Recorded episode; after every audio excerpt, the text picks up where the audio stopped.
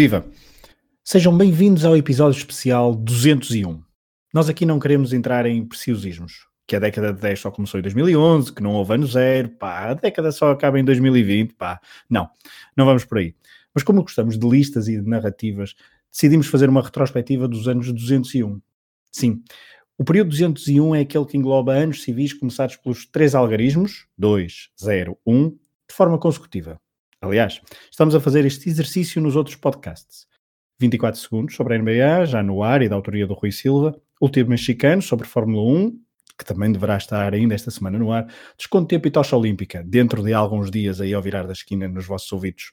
Nos matraquilhos, gostamos de olhar para o passado, vocês já sabem. Normalmente, viajamos um pouco mais no tempo do que 10 anos, mas esta retrospectiva estava ali, à mão de semear, tipo bola perdida no coração da grande área com o guarda-redes deitado.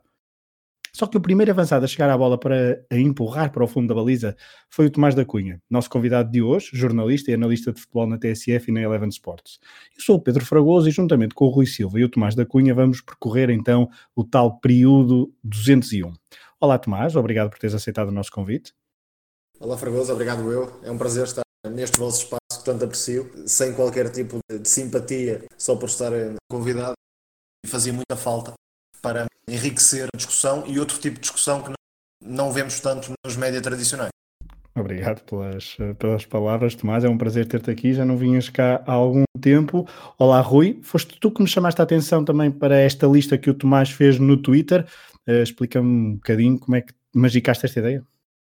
É um bocado por aí. Ele começou, ele começou a falar e eu comecei também a reviver. Ele diz que no Twitter, na, nesta nesta thread, ele escreveu que foi a primeira época que viveu, a primeira década, na altura ele escreve década mesmo, que viu o futebol a sério do início ao fim. Eu tenho, eu, grande parte desta década trabalhei no, em desporto, jornalismo esportivo, eh, e tenho ideia que para mim até foi um bocado ao contrário, foi aquela em que vivi com menos, com menos paixão, mas fui acompanhando os tweets dele com bastante, bastante curiosidade achando que havia um ou outro fator que era capaz de me passar ao lado, mas foi exatamente o contrário. E, e, realmente a parte boa disto é perceber que os grandes momentos da década, ou deste período 201, nós temos, temos na memória e vivemos esta consciência coletiva do, de quando aconteceram, como é que aconteceram, onde é que estávamos quando é que aconteceram. E acho que isso é, foi o, o leque, o ponto de partida para, para chegarmos aqui. Exatamente, e esse onde estávamos talvez uh, salte à baila na, na, nos próximos minutos, quando recuperarmos então alguns uh, episódios. O Tomás escolheu 10 na tal uh, escolha no, no Twitter. Antes de iniciarmos, Tomás, queria só perguntar-te uma coisa que te poderá ajudar desde já a explicar os teus critérios sem revelar as escolhas. A tua lista parece-me muito emocional, assim, à flor da pele, um pouco livre de amarras táticas e cerebrais. Estou a interpretar mal? Estás totalmente correto, por exemplo o Ajax da época passada, que foi uma das equipas mais divertidas que, que vi jogar, enfim, ainda está muito presente na memória de todos. Explica-se mais por motivos emocionais, de simpatia por, pelo clube, mas também por, por aquela equipa, quase funcionando como um grupo de amigos a lutarem para serem campeões europeus. De resto, o Ajax já tinha feito anteriormente, e por isso há sempre um lado estético e também emocional que quase sempre privilegio. Por isso, a lista não tem os 10 momentos mais marcantes da década, mas tenho os meus 10 momentos. Exatamente, já está bem, está bem frisado essa, essa parte e nós também, eu e o Rui, ao longo deste episódio também vamos dando aqui um ou outro apontamento de, de escolhas pessoais, mas vamos partir então com a base, uh, estes teus 10 momentos. Uh, não vamos fazer de forma cronológica, Tomás, queres começar então por onde? Já que estava a falar do Ajax, pode ser por aí foi uma equipa que de facto, acho que não só a mim, teve, ou seja, marcou muito, fez-nos, lá está, voltar à infância. Diz-se que a recordação semanal da infância e aquele Ajax, quase como um grupo de amigos da escola, jogar futebol como poucos, a brincar, a divertirem-se e a fazer com que os espectadores se divertissem, tem muita magia. Na minha opinião, e acho que falarei por muitos, à medida que vamos crescendo e com o passar dos anos, perde-se um pouco a magia do futebol. Eu, eh, por exemplo, não só pela minha profissão, mas mesmo de forma natural, vejo o futebol mais por um lado analítico do que emocional nesta fase. E há poucas equipas que têm a capacidade de nos fazerem esquecer um pouco esse lado. e aquele Ajax sem dúvida que foi uma dessas equipas e hum, marcou-me bastante, acho que vai ser uma equipa inesquecível, até pelo que representa, isto é, a luta contra o, o futebol negócio, digamos o prazer por re respeitar, fazer hum, levar os valores mais alto no, no, panorama europeu e há ali muita competência, muita hum, competência, acima de tudo muita paixão naquilo que é feito. E acho que isso se perdeu um pouco no futebol atual e são equipas como esta que nos fazem esquecer, hum, esquecer enfim, o, o panorama atual e relembrar que mesmo que seja excepcional, há sempre forma de termos equipas que jogam por amor ao jogo. Este, uh, Rui, este, esta escolha do Tomás uh, envolve o ano 2018-2019, uma das melhores edições da, da Liga dos Campeões uh, da década, se não a melhor, e não, nem, nem, vamos entrar muito por aí, mas teve jogos emocionantes. Um dos jogos mais emocionantes envolveu, obviamente, o Ajax como derrotado, com a reviravolta do, do Tottenham para acesso à final uh, de Madrid. Uh, eh, 2019, então, é o último ano do final deste período 201. Uh, eh, alguma coisa a destacar mais neste ano de 2019, Rui? Eu acho que a vitória do Liverpool na Liga dos Campeões, a culminar este, isto que estamos a falar, como disseste, e diria também, e por que não, o, o, título de Portugal na Liga das Nações foi a primeira, a primeira edição, não se deu grande importância, mas foi, foi disputada em Portugal. Curiosamente foi o, foi o, o, o argumento, a desculpa, o pretexto vá para nós nos conhecermos, porque na altura eu fui ver o, fui ver o Inglaterra-Holanda e, o, e a final e acabaste por me dar casa e ainda não nos tínhamos conhecido e foi, e foi a partir daqui que começámos a falar mais. Um, e acho daqui a uns anos eh, a competição vai acabar por ganhar importância e vai dar-se outro relevo ao facto de Portugal estar na lista de campeões. Eu gostaria de destacar também o ano 2019 com o Mundial do, de Futebol Feminino, uh, que este ano se realizou em, em, França e que teve como grande estrela mediática uh, Rapinoe, a, a jogadora norte-americana, e os Estados Unidos consagraram-se então como, consagraram-se como campeões mundiais uh, de futebol e acho que este torneio de 2019 serviu para pôr uh, muita gente a falar de, de futebol feminino uh, e olhar com outros olhos para esta vertente do futebol num um torneio muito mediático, talvez o mais mediático de sempre. O 2000 e, Uh, e agora deixa-me fazer as contas. Qual foi o anterior? Agora falhou-me o número. 2015. 2015, desculpa, na Alemanha, correto? Não? O sítio não, exatamente Canadá. não sei, mas. Canadá, eh, Canadá. Um, Canadá. Uh, o, 2000, o, dois, o anterior tinha sido na Alemanha, portanto já tinha sido algo mediático, mas não tanto com, com a força como teve uh, o mediatismo então de 2019, que... Campeonato do Mundo em França. Mas diz, Rui. Já que falas disso, do Mundial Feminino, uh, tanto em 2015, vamos, vamos começar, o 2011 é o, o, o, Mundial ganho pelo Japão e que marcou uma diferença. Foi um, o primeiro campeão asiático. Foi, tivemos a, a Omar Sawa com, com cinco gols, a ser a melhor jogadora e melhor marcadora do, da fase final. E depois também na final a japonesa a Ayumi Kayori, que defende, defende dois penaltis e vê, vê as americanas falharem um terceiro.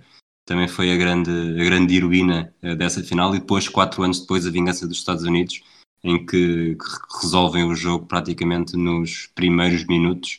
E foi, acho que foi, um, foi uma década, e aqui podemos falar de década, repleta de, de momentos de finais de futebol feminino ricos. Mudou em contraste, diz-te diz mais? Estava a dizer que mudou definitivamente a dimensão do futebol feminino, a atenção mediática, o profissionalismo das jogadoras. Há um caminho para percorrer. Comparar 2011 com 2019, já, já se nota essa melhoria. Exatamente, e ainda um, em 2019, não sei se talvez seja melhor irmos já para aí, porque há um outro uh, de um dos teus 10 momentos, uh, Tomás, uh, que envolve este ano de 2019, o último do período 201, num ponto que há pouco o Rui tocou.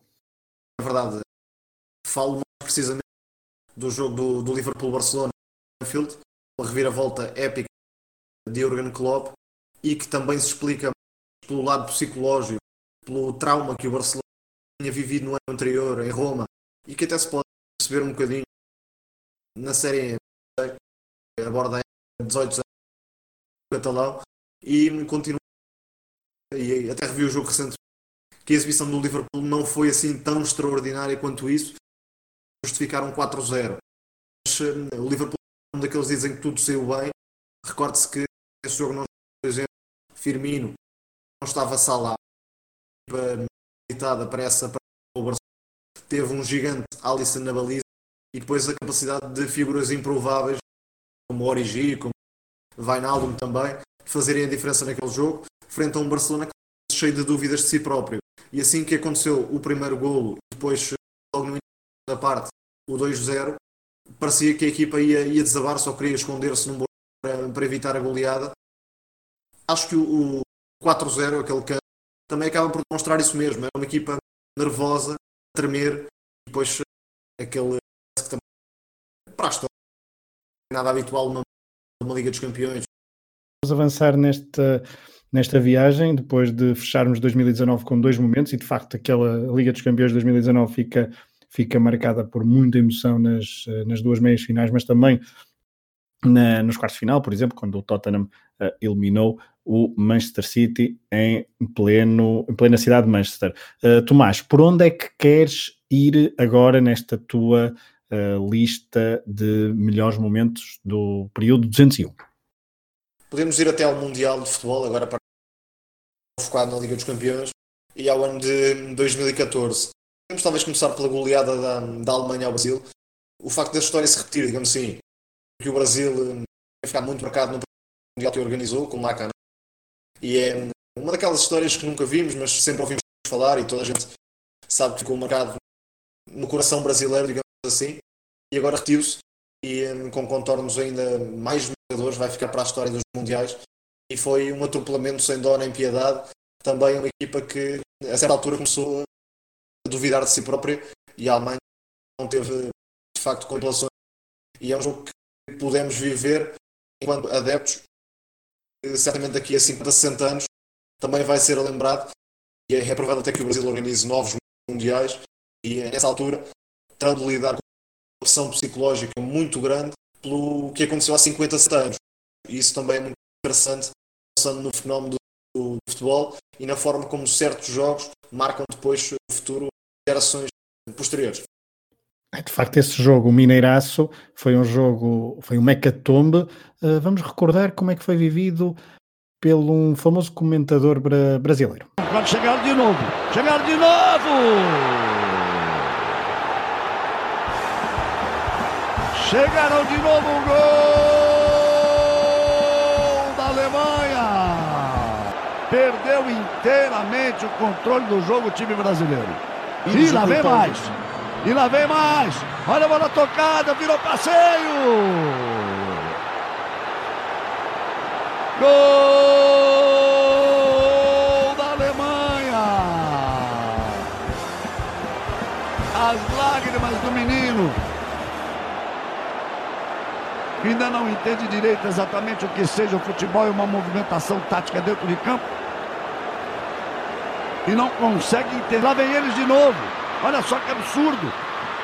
A chance de mais um gol. Gol da Alemanha.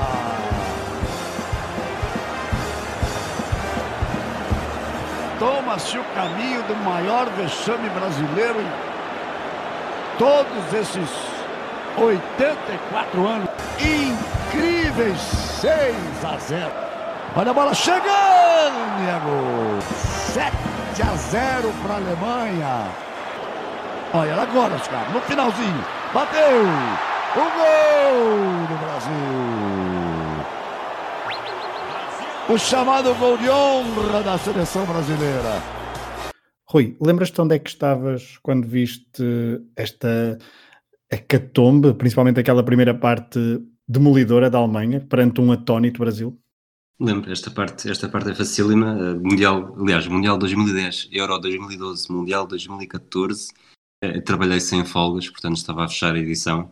Este jogo já foi bastante, bastante perto da nossa hora limite e estava, estava a fechar a página, estávamos, estávamos em, em urgência de fecho e nós, quando, quando é assim, temos sempre aquele hábito de vamos escrevendo porque o jogo já parece que está resolvido e neste caso, acho que aos, aos 28 minutos estávamos mais do que, do que certos que, que queria ser sempre uma crónica com base no escândalo e na tragédia para, para os brasileiros, uh, depois de tanta esperança, eles que tinham vencido a Taça das Confederações no ano anterior, mas acabou bastante mal para Scolari, ele que, que também já tinha um hábito de um lado negativo de grandes competições organizadas em casa. A recordar então um período, um, um, jogo marcante do período 200 e não do 201, essa final de, de Lisboa, no Estado da Luz, frente à Grécia. Um, eu, por acaso, lembro, eu estava a ver esse jogo sozinho e quando a menina chegou a casa, eu só disse: Olha, a Alemanha está, está a dar, já não me lembro se eram 5 ou se eram 6. Lembro-me do olhar bastante. Uh, assustado por parte, por parte dela e foi de facto. Eu não sabia por quem é que havia de torcer nesse jogo, Uh, e depois de, já, já, nem sei se, já não sei, já não sei. Aquilo foi, foi mesmo uma, uma montanha russa de emoções, porque por um lado, ver aqueles jogadores todos do Brasil na primeira parte, no final da primeira parte, completamente uh, desnorteados, chegou a, uh, chegou a dar, a dar alguma pena por parte deste lado do, do Atlântico. Um, Desculpa, isto foi. Diz, diz, diz Tomás. O cenário negro para o Brasil começou a desenhar-se um pouco antes, até com o Mar, que era a alma da equipa. Muitos a imprensa brasileira perguntavam a ausência de Neymar. Igual, mas semelhante àquilo que Portugal no Euro 2016, perdeu logo Cristiano Ronaldo no início da partida. Nesse jogo o Brasil nem sequer teve Neymar, mas a diferença de reação foi. E esse jogo marcou negativamente a carreira de Fernandinho, de Tiago Silva, por bons jogadores de futebol europeu, mas que Brasil muitas vezes são desleados ou menosprezados, porque esse jogo, de facto, foi, foi muito duro para os brasileiros.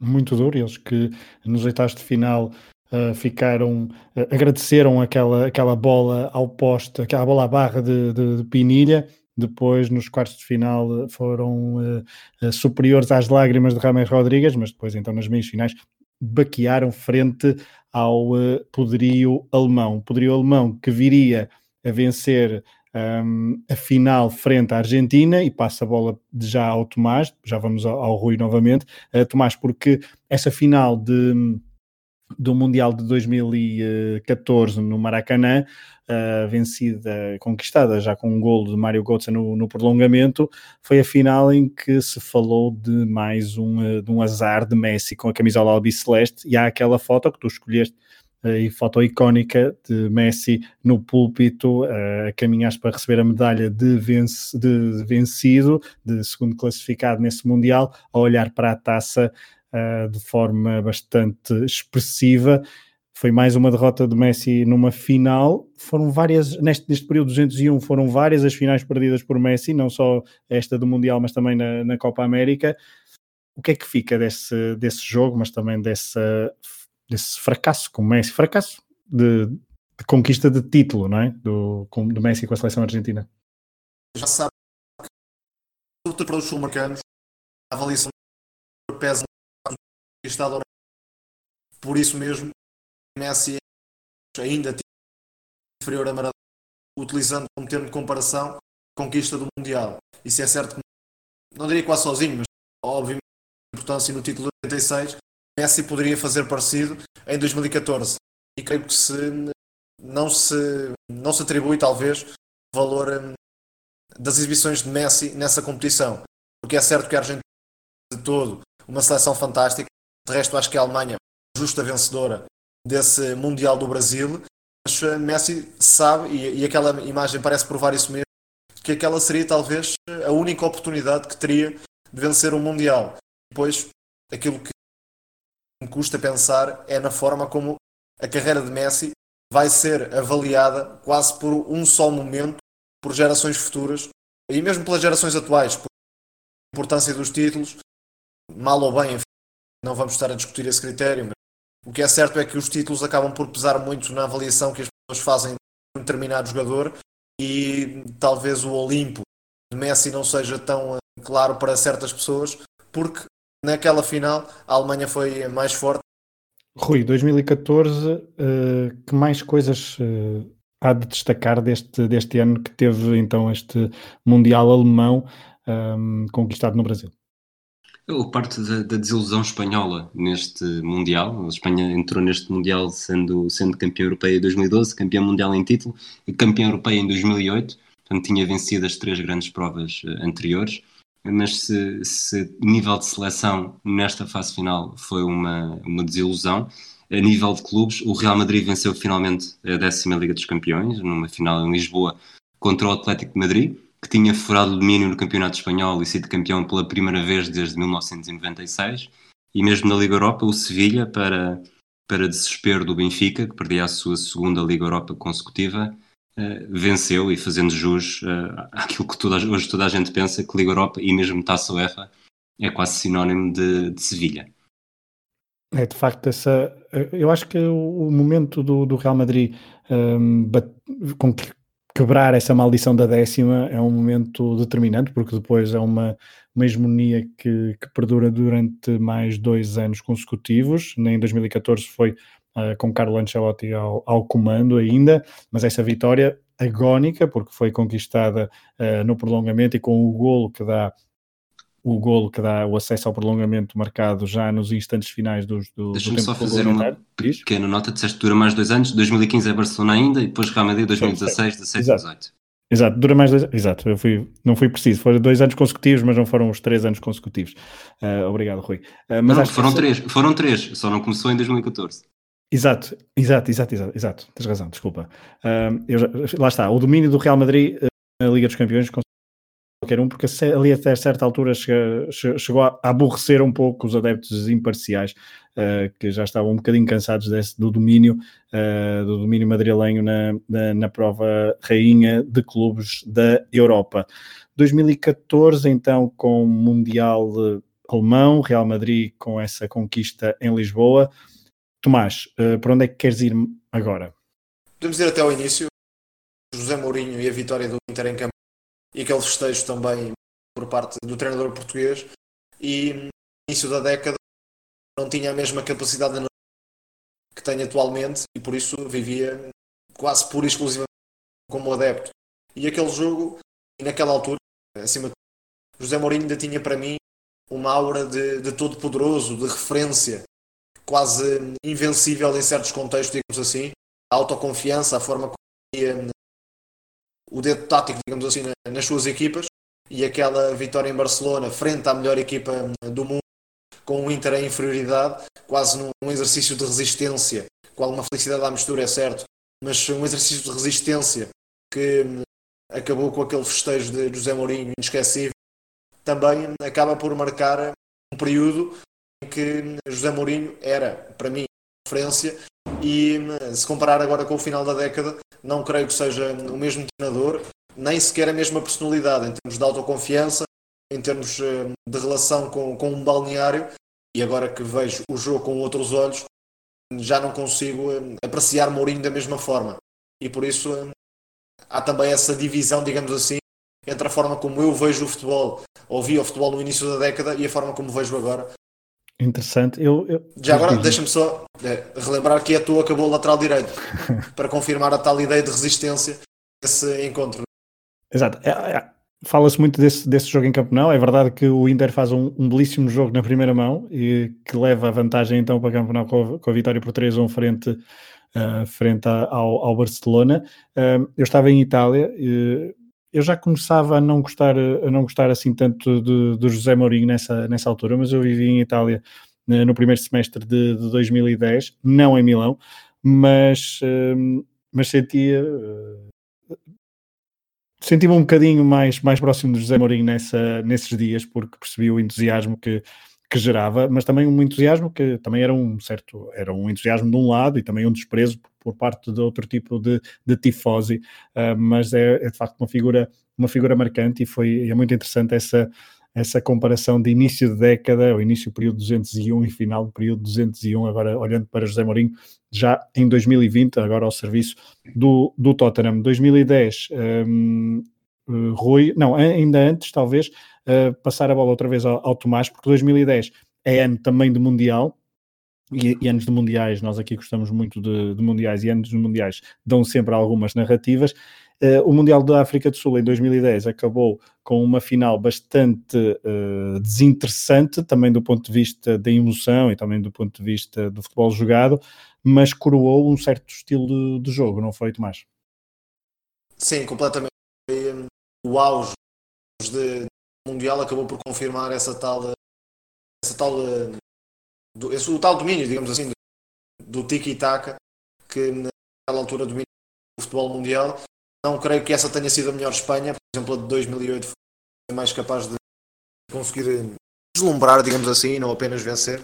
Mas uh, esse, esse, título mundial acabou por ser o, o coroar do, do objetivo espanhol de chegar a um título mundial, mudando radicalmente nos anos anteriores o estilo da fúria espanhola, que até então uh, era rei senhor no futebol espanhol, e acaba também por confirmar a influência que Pep Guardiola teve, não só no, no Barcelona, mas também depois com, com essa tradução um, na seleção espanhola, com, com muitos jogadores do Barcelona e, com um estilo também claramente idealizado por, por Guardiola.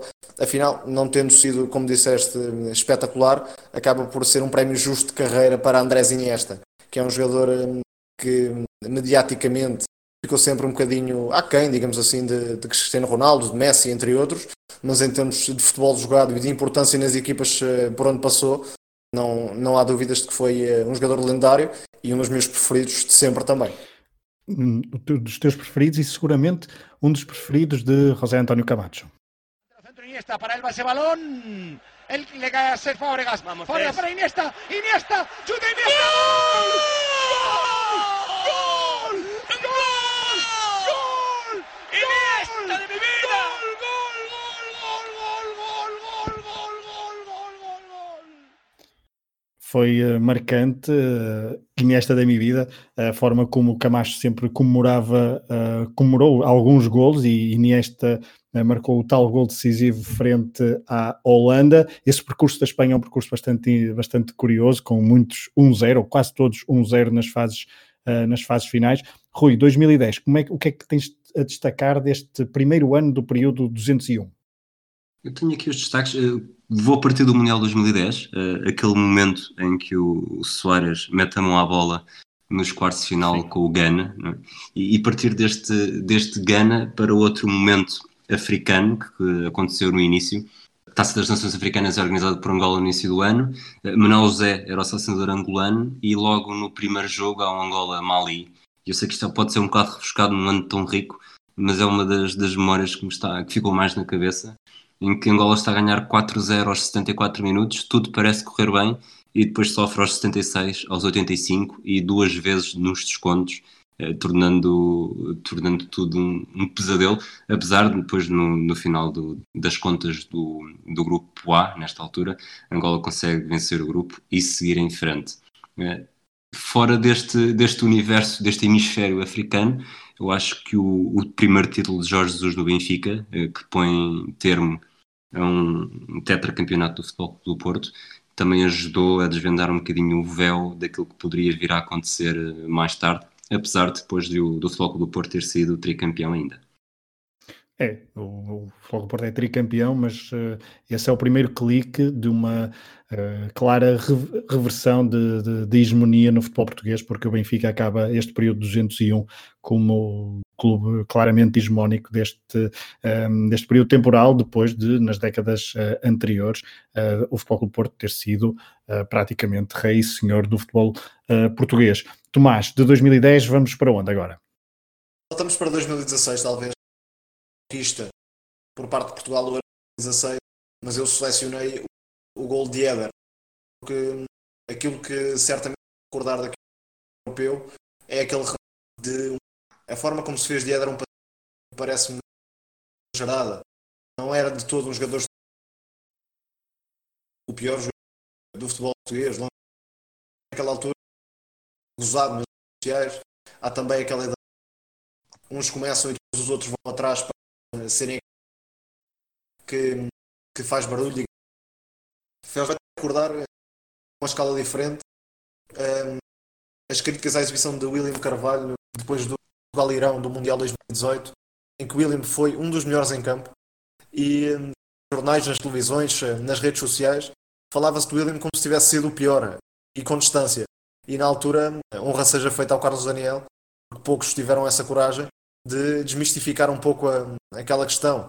E falta às vezes ver o jogo com maior sensibilidade, tentar perceber melhor o que se passa em campo, sobretudo no sítio onde não está a bola, porque muitas vezes é decisivo, e ter também a noção de que os jogadores são humanos e aquele gozo excessivo certamente terá marcado o percurso de Eder e aquele momento pessoalmente deve ter sido extraordinário para reverter a situação, para mudar a imagem completamente. Fica ligado à, à história do futebol português, embora aquela seleção eh, não tenha sido todo marcante em termos de futebol jogado, nem sequer eh, foi a equipa mais forte daquele europeu, teve alguma felicidade logo na fase de grupos em, em, ter conseguido o apuramento, depois sem ter ficado no lado mais acessível, e enfim, o que vou guardar certamente, não tendo uh, vibrado tanto como vibraria talvez se Portugal fosse verdadeiramente dominador naquele europeu, ou uma equipa mais atrativa em termos futebolísticos, por isso aquilo que vou guardar é mesmo aquele remate de Éder no prolongamento no Estado de França. Posse de bola para Portugal, vai Éder, vai Éder, vai Éder, vai Éder, chuta, chuta, chuta! Gol! Gol! Gol!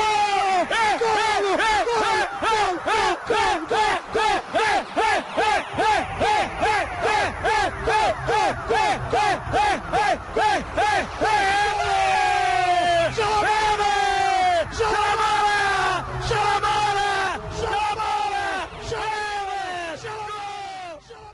Esse remate uh, de Éder, então, que é um remate ainda por cima que destrói uma, uma seleção francesa que tinha feito um caminho, um percurso neste período 2000 e, de 201 uh, de crescimento e que esperava a consagração uh, em casa frente, uh, frente a, quem, a quem tivesse que, que apanhar, até tinha eliminado a campeã do mundo uh, no, percurso, para a, no percurso até à final, chegou, encontrou Portugal, pensou talvez demasiado de forma sobranceira que, que teria o jogo ganho, teve boas oportunidades para isso, mas uh, o remate inesperado, então, de, inesperado por facto de ter sido de Éder, o patinho feio desta seleção, uh, mas o Tomás descreveu uh, um pouco o que eu sinto em relação a essa participação da seleção portuguesa, a seleção comandada por Fernando Santos, nesse europeu de 2016. 2016, que é o ano do conto de fadas de Ranieri, Peter Schmeichel, Jamie Vardy e companhia, certo, Rui?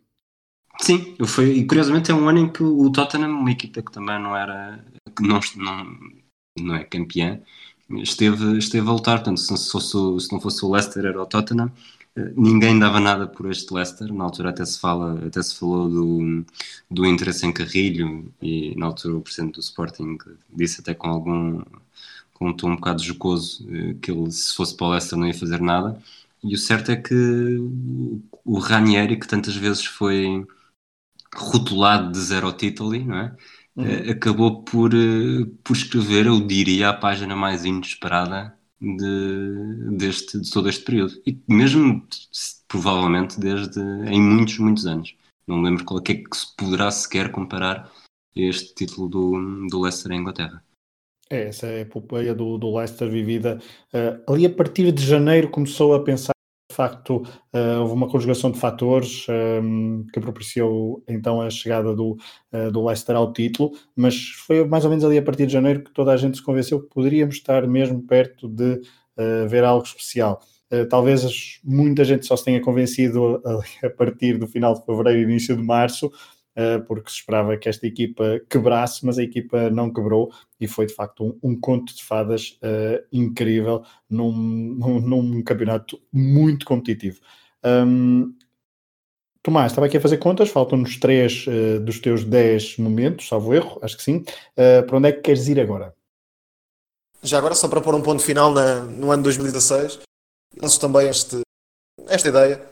Não sei se daqui a 30, 40 anos os portugueses, eh, ou pelo menos aqueles mais eh, apaixonados pelo futebol, não vão eh, saber melhor o 11 do Euro 2000 ou até do Euro 2004 do que se calhar este 11 que venceu a final do Euro 2016. Mas isso é, logo se verá, é apenas um, pensamento que tenho e, e quadra na, na ideia anterior da, da falta de qualidade, vá lá, daquela seleção portuguesa.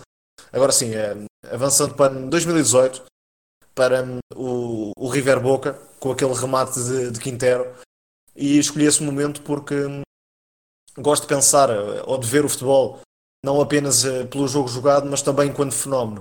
E não consigo imaginar eh, um jogo mais tenso, digamos assim, por parte de dois clubes com tanta rivalidade depois de toda a confusão que se originou eh, na Argentina e com a chegada do, do Boca eh, ao, ao campo do River, sobretudo esse momento, pela tensão que depois aquelas, eh, aquela indecisão antes de, de o jogo começar ou não começar, depois acabou por ser feito em Madrid, longe do bairro, digamos assim, que tirou talvez alguma mística, mas aquele remate de Quintero acaba por ser também mítico. É é um gol extraordinário de um jogador muito talentoso para dar eh, um título inesquecível para o River e para completar uma década de superioridade por parte eh, dos milionários.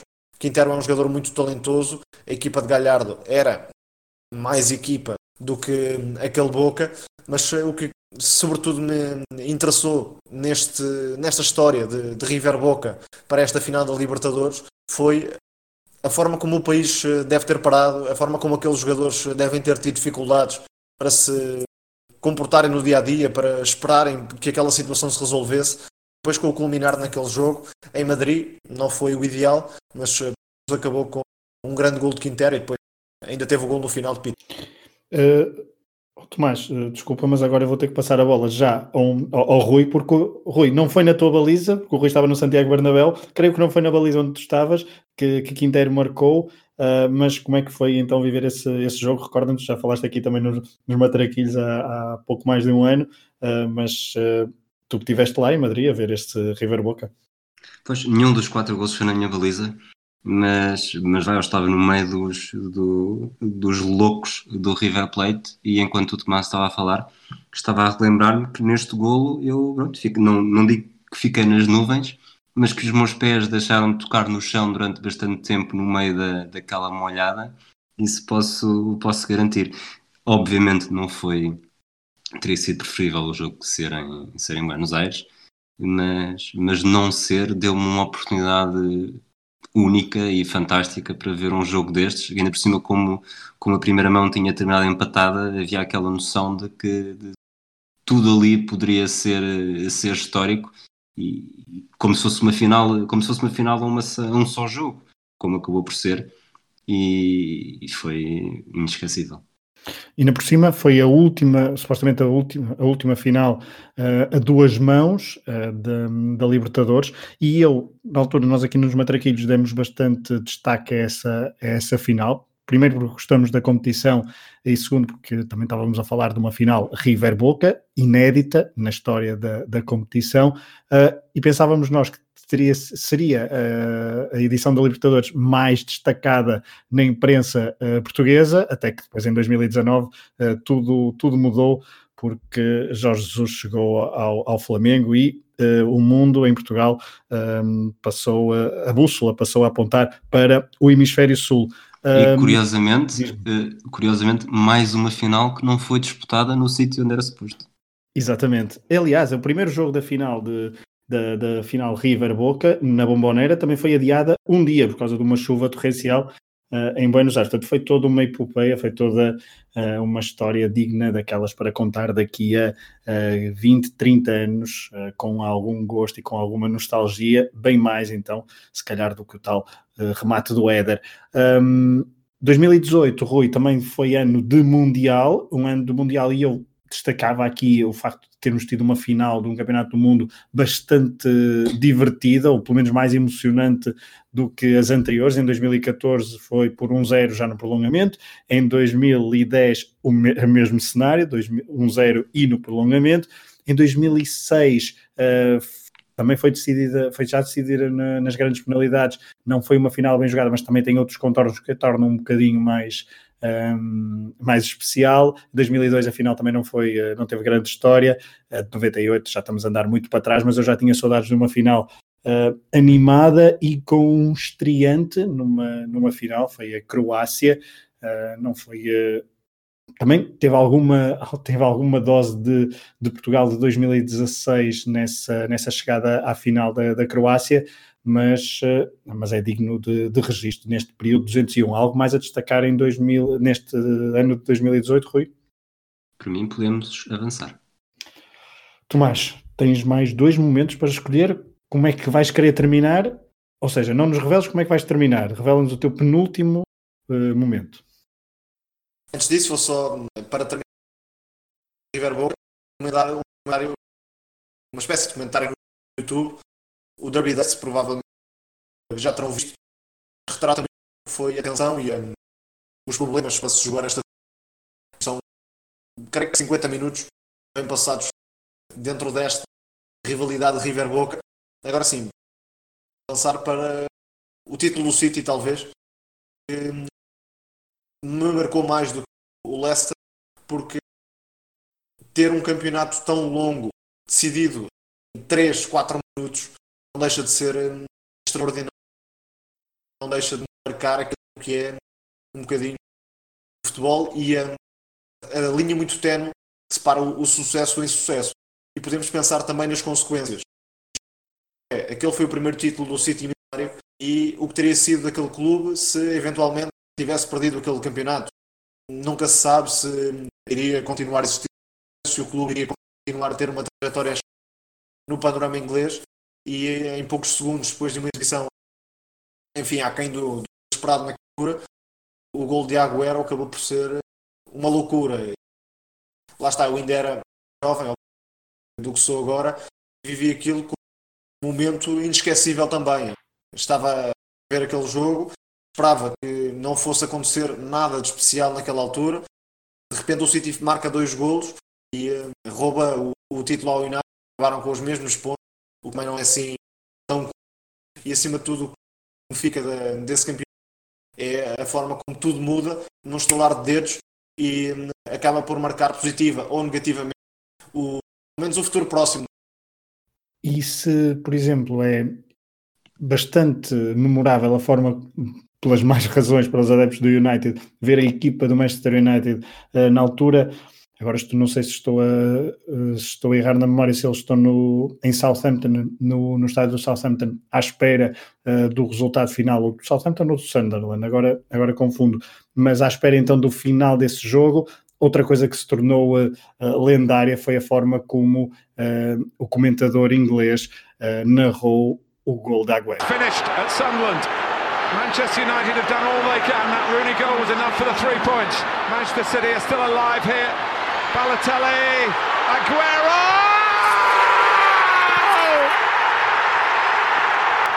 I swear you'll never see anything like this ever again.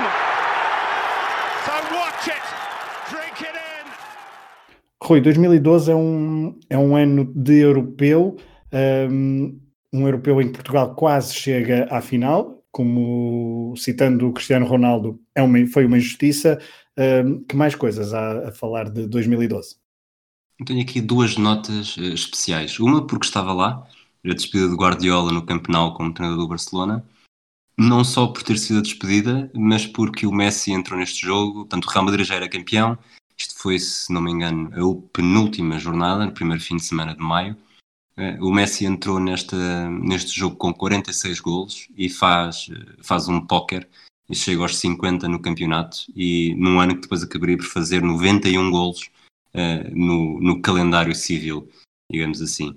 Uh, em janeiro, logo no início, destaque também a vitória da Zâmbia na Taça das Nações Africanas uh, contra a Costa de Marfim na final, num, num evento que foi organizado pelo Gabão e pela Guiné Equatorial e uma geração que acabou por fazer justiça àquela de 1993, eh, que morreu num desastre de aviação, de aviação, não muito longe do, do palco da final.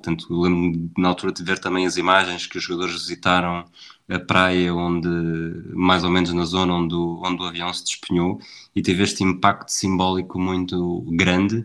Na altura o Kalusha Boalia, que era o grande a grande vedeta de 93, eh, que não morreu porque estava, acho que na altura estava no PSV, portanto não fez a viagem.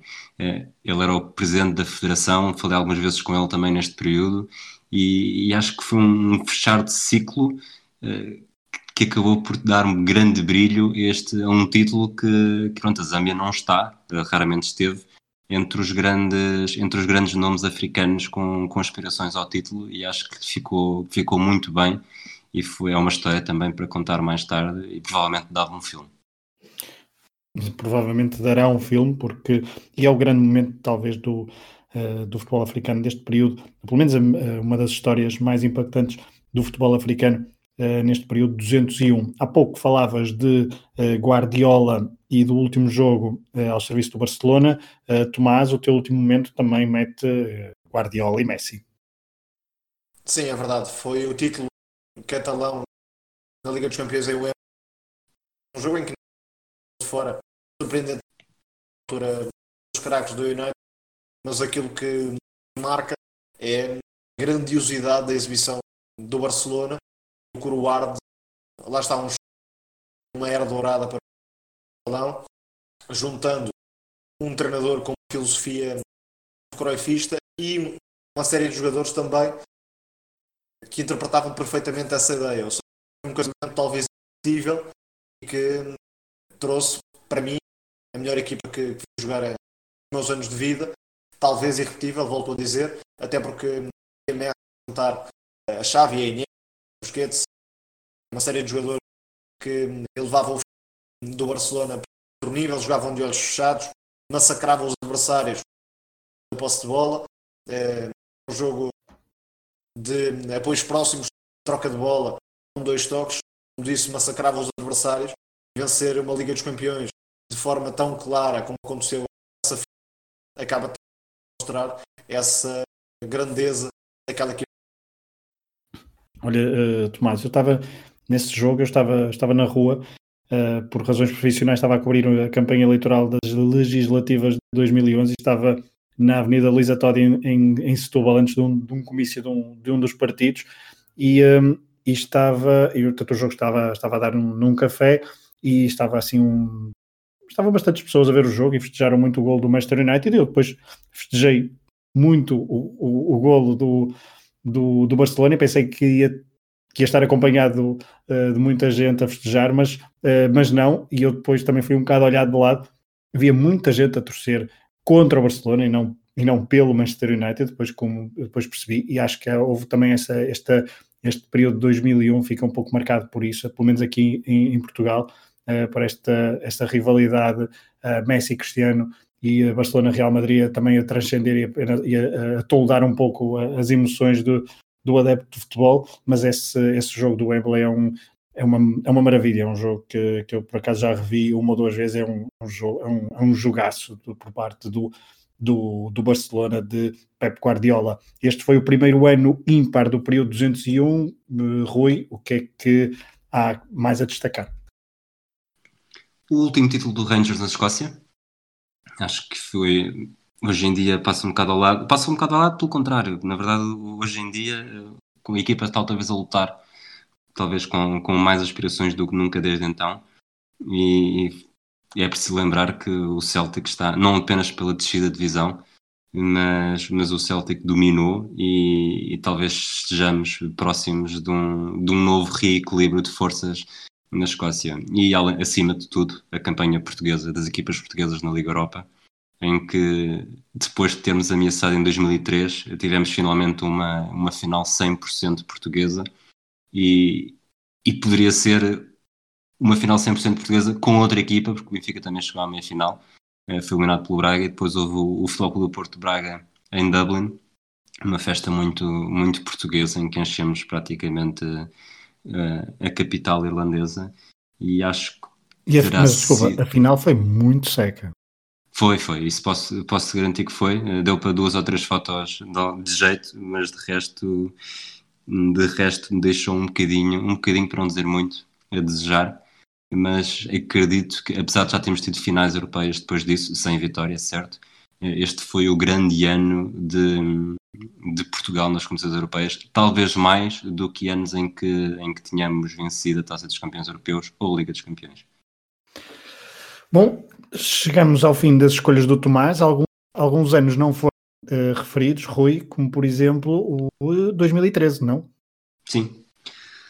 2013, as notas que eu tenho aqui são muito, a maior parte delas são muito luso-centradas, eh, portanto temos a final europeia do Benfica numa, num mês trágico eh, para, para a equipa de Jorge Jesus, o final do campeonato em Portugal também foi, também foi emocionante, foi a pior época na história do, do Sporting. Uh, lá fora, o Paris Saint-Germain foi campeão pela primeira vez desde 94, iniciando este período hegemónico que as pessoas que conhecem as minhas, as minhas inclinações perante as hegemonias que não há forma de acabar, apesar de o Mónaco ter sido, já ter sido campeão, entretanto, também.